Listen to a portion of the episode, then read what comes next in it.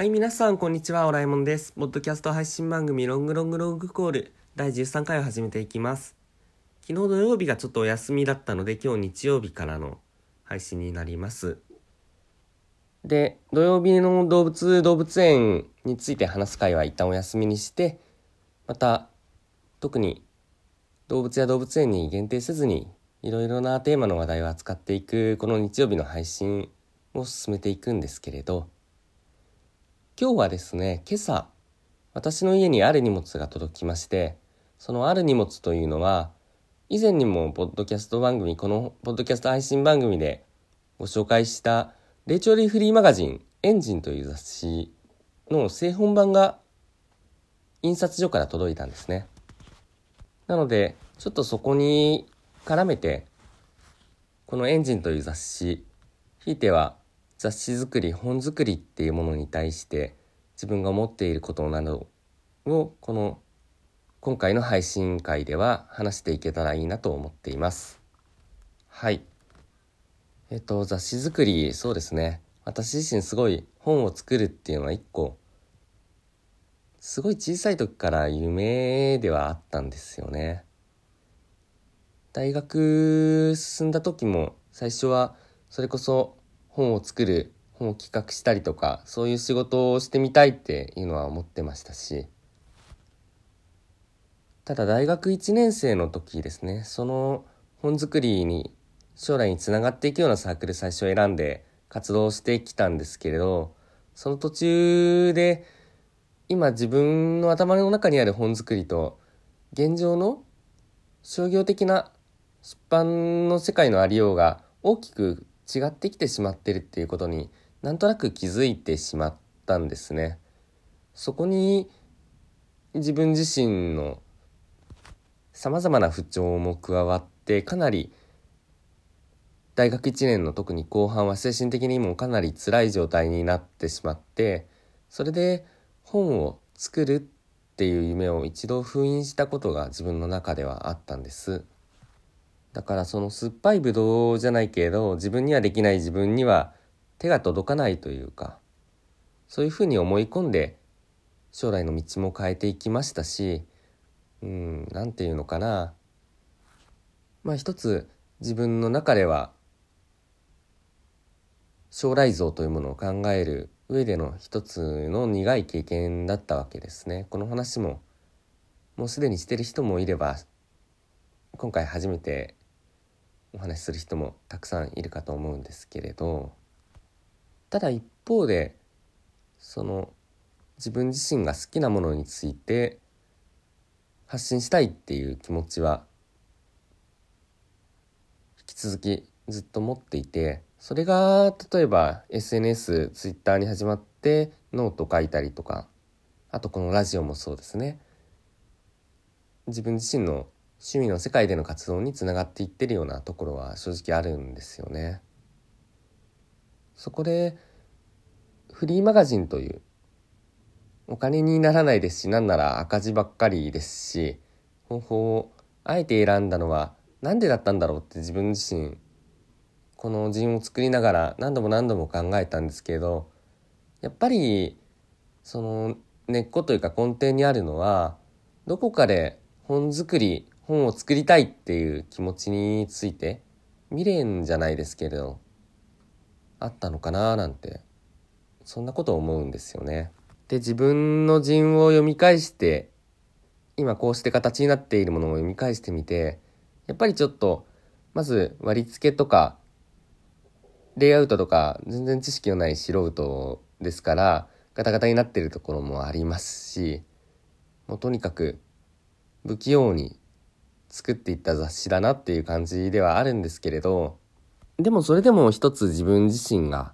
作りたくて作ったものが形になったのはすごい嬉しかったというか一個自分の中でわだかまっていた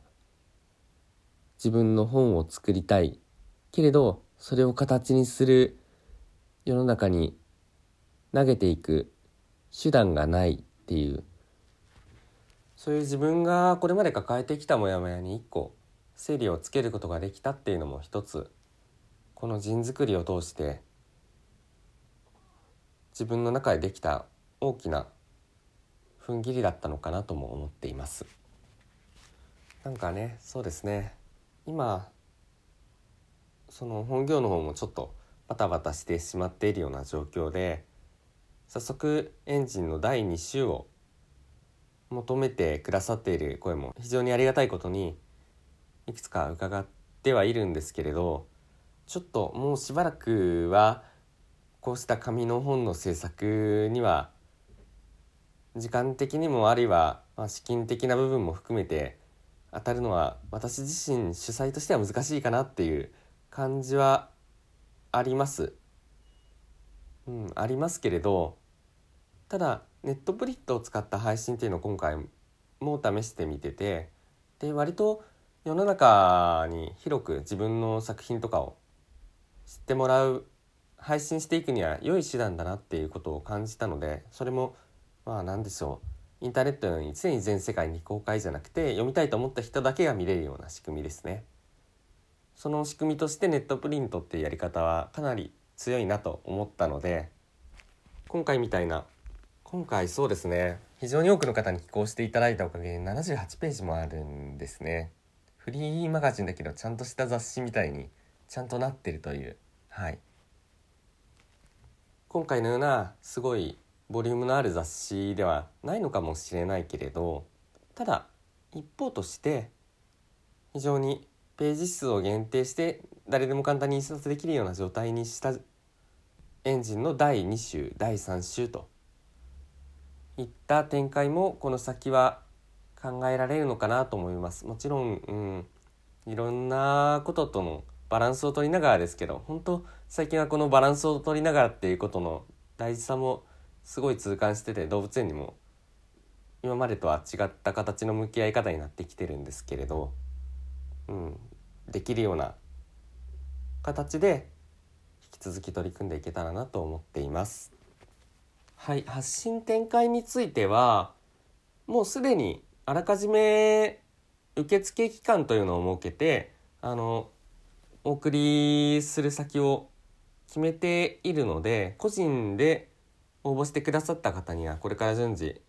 あの落ち着き次第ですけど送っていこうと思っているんですがそれ以外の機会でまだ幾分か残部はありますので例えば人フリーマガジンを作ってる人たちの集いに持って行ったりとかあるいは人を作ってる人たちを支援するようなそういうお店もいくつかあるようなので